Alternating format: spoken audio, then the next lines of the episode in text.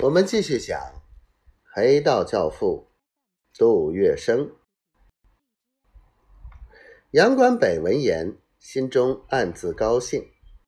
他知道傅小安会猜透他的意思，嘴巴上却仍然甜丝丝的说：“还是傅先生买下来妥当。”傅小安干脆进一步点名：“不不，还是由……”杜先生买下来，交给你来管理，这才是最好不过了。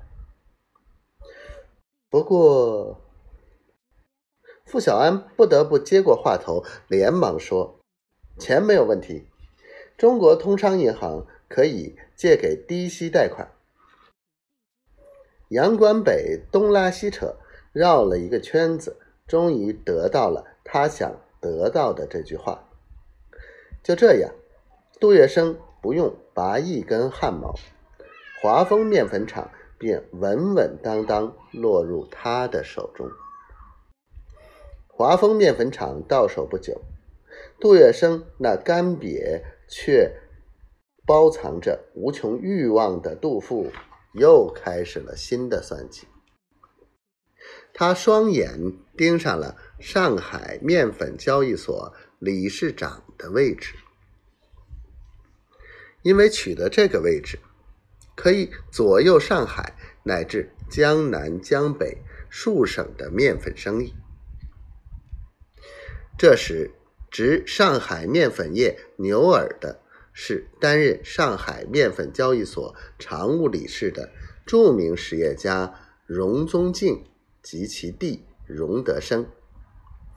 荣家兄弟是无锡人。早年在上海当学徒，积攒一定资金后，开设了广生钱庄。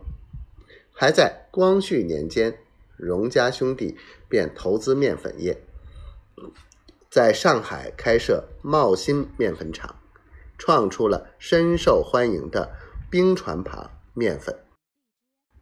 以后又接连开设了茂新二厂、三厂，直至十厂。茂新之外，又设福新厂号，也是一厂、二厂，直至十厂。杜月笙以区区一厂之力，通过正常的市场竞争，当然不可能胜过荣家兄弟。但他有国民党权贵撑腰，有黑社会捧场，有玩弄阴谋权术的超人本领。凭借这些，杜月笙刚刚打入面粉业，便急不可耐的要与荣家兄弟一决雌雄。